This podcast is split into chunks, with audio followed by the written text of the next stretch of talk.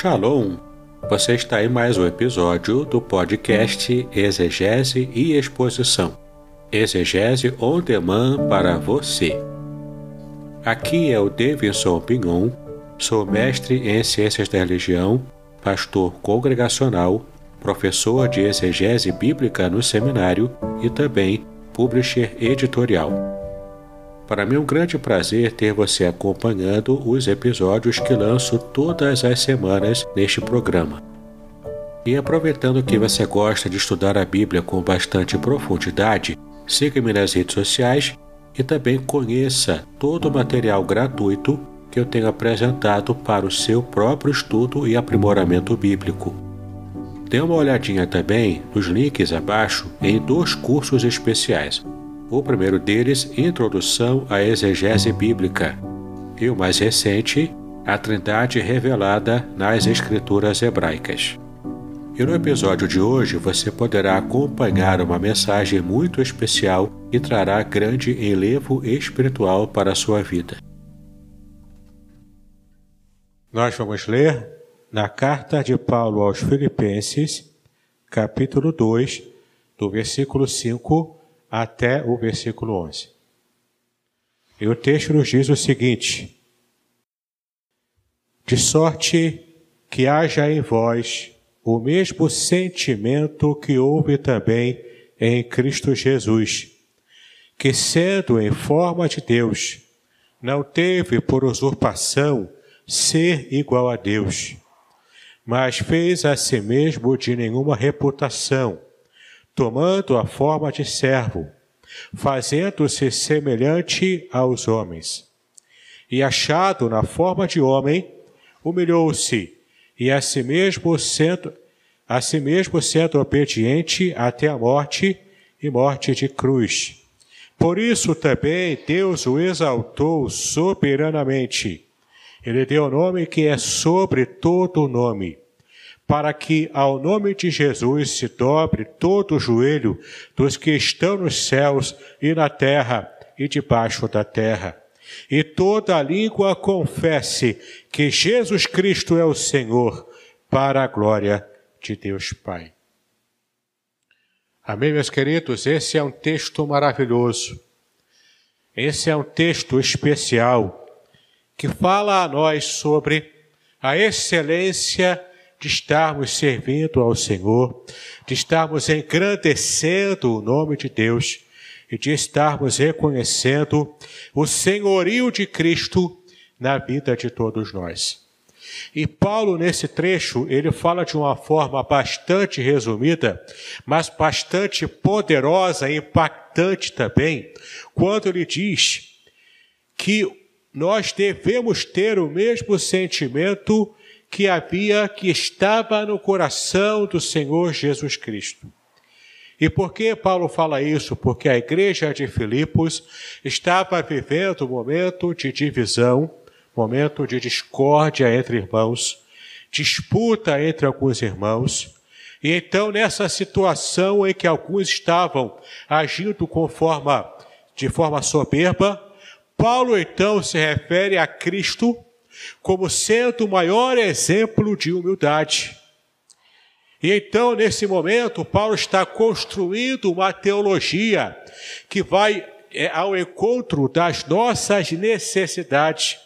Quando entendemos o que de fato aconteceu, desde as regiões celestiais até mesmo ao momento em que nós hoje podemos ter a certeza de que essa obra de salvação foi efetuada por Cristo de modo completo, de modo cabal, para que possamos de fato estarmos tendo uma, uma experiência, uma esperança de vida eterna, já que essa era uma condição que tínhamos lá no Éden, mas que em Adão e Eva nós, nós a perdemos. Mas o fato é que o texto diz que Cristo, sendo em forma de Deus, Cristo sendo o próprio Deus, fazendo parte da divindade, dessa comunidade de três pessoas que compõem a comunidade divina, essa família divina, Então ele, sendo em forma de Deus, não teve por usurpação. E a palavra grega que aparece aqui no original se refere ao fato de que Cristo não se apegou a essa condição, a esse, entre aspas, direito de continuar na sua condição divina. Ele não se apegou para que ele pudesse então assumir, atrelar, somar a sua natureza divina também a natureza humana. E então Cristo, tendo essa sublime decisão dentro da divindade, ele então assume a sua condição humana também, fazendo-se, o texto diz, versículo 7, mas fez a si mesmo de nenhuma reputação, tomando forma de servo. E então temos aqui a chave sendo virada. Temos aqui a ação do próprio Pai, que contente, que feliz com a obediência total do seu filho, vivendo a experiência humana em sua plenitude. Então Pai vira a chave, ressuscita o Senhor. Jesus então se torna vencedor sobre o pior inimigo da humanidade. Ele se torna vencedor sobre a morte. Que em todos os sentidos, a morte ela se apresenta como o maior fator limitador da, do ser humano, daquilo que Deus criou o ser humano para ser. A morte, tudo aquilo que segue a morte. A doença, a pobreza, as dificuldades sociais, problemas emocionais, tudo isso segue a sentença da morte lá no Éden após o pecado.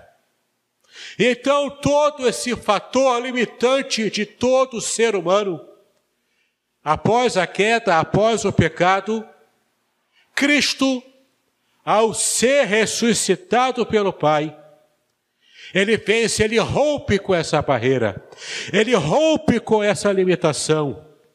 E então ele garante a cada um de nós a condição de termos a esperança da nossa ressurreição, da nossa restauração à condição do Éden antes do pecado. Aquele que está em Cristo, aquele que está unido com Cristo, aquele que está completamente imerso na pessoa de Cristo, aquele no qual o próprio Cristo, na pessoa do Espírito, está habitando também nós aquele que está completamente entregue ao reino de Deus, esse tem a esperança de uma vida eterna plena, perfeita, sem erro, sem dor, sem choro, sem morte. Esse é o futuro que está garantido a todo aquele que se coloca como servo do Senhor através da obra de Cristo. Graças sejam dadas ao Pai, porque Cristo conquistou para cada um de nós a condição de uma vida eterna. Então, olha o que o, o que o texto diz: que Cristo recebe como prêmio de todo o seu trabalho, de todo o seu esforço, de todo o seu ministério, de toda a sua obra bendita na cruz do Calvário sobre nós. O versículo 9 diz: Por isso também Deus o exaltou soberanamente e lhe deu o nome que é sobre todo nome. No texto bíblico, quando se refere ao nome de Deus, ao nome de Cristo, ao nome de qualquer outra pessoa, se refere à própria pessoa por inteiro. Então, quando o texto diz que Deus o exaltou soberanamente, ele deu o nome que é sobre todo nome, aqui ele está colocando a pessoa de Cristo como a pessoa exaltada e sendo a, a pessoa que está sobre todo tipo de outro, de outra qualquer pessoa da criação. Seja na terra, seja no céu, seja debaixo da terra, E o texto continua no versículo 10: para que ao nome de Jesus, para que a pessoa de Jesus, se dobre todo o joelho dos que estão no céu, na terra e debaixo da terra. Aqueles que estão no céu, as criaturas celestiais, os anjos, se dobram diante do Filho. Aqueles que estão aqui na terra, gostando disso ou não, não importa se se declara ateu, não, não importa se se declara de uma outra religião que não reconhece a Cristo como Senhor. Se está vivo na terra, esses que estiverem vivos também reconhecerão a Cristo como Senhor, soberano, absoluto sobre todo o universo, sobre toda a criação. E o texto diz também: debaixo da terra, aqueles que já morreram, aqueles que habitam no mundo dos mortos, conscientemente, também reconhecerão a Cristo como Senhor de todo o universo. Versículo 11 diz: e toda a língua confesse que Jesus Cristo é o Senhor, para a glória de Deus Pai. Meus amados, no texto de Isaías, o Senhor revela ao seu profeta no passado, Isaías, ele diz que eu sou o Senhor, eu sou Yahweh, eu sou Jeová. A minha glória não darei a outro. Sobre mim se ajoelhará todos os joelhos da terra, e sobre a minha vida, sobre o meu nome, confessarão também todos os habitantes da terra. Esse Deus Todo-Poderoso, o Pai Criador, o Senhor absoluto sobre tudo, diz que não é, divide a sua glória com outra pessoa. Mas aqui Paulo nos afirma, inspirado por Deus, de que Cristo é digno de receber a honra, a glória, o louvor, que até então era devido apenas ao Pai. A Ele seja dada toda a honra e todo o louvor. Cristo é digno. Lá no Apocalipse, mais à frente, no final de tudo, João recebendo a visão, ele diz: O cordeiro é digno de quebrar os sete selos do livro. Ali não está em foco a força do leão da tribo de Judá. Ali está em foco a dignidade do Cordeiro de Deus que foi morto e agora vive eternamente. Nós, nós compartilhamos dessa benção. Nós compartilhamos da benção de quem serve ao Cordeiro de Deus, que foi morto sim, mas hoje vive e vive eternamente. Daqui a pouco participaremos pela segunda vez no dia de hoje dos elementos da ceia do Senhor que nos trazem à memória perpétua o sacrifício de Cristo na cruz do Calvário. Mas lembre-se, Cristo não permaneceu morto. Cristo não permaneceu morto. Ele já ressuscitou. Aleluias, glórias sejam dadas ao Senhor. E a ressurreição de Cristo garante a cada um de nós essa bênção da ressurreição final da vida final dada pelo Senhor. Que Deus nos abençoe em nome do Senhor Jesus Cristo. Que possamos consolar a cada um com essas palavras.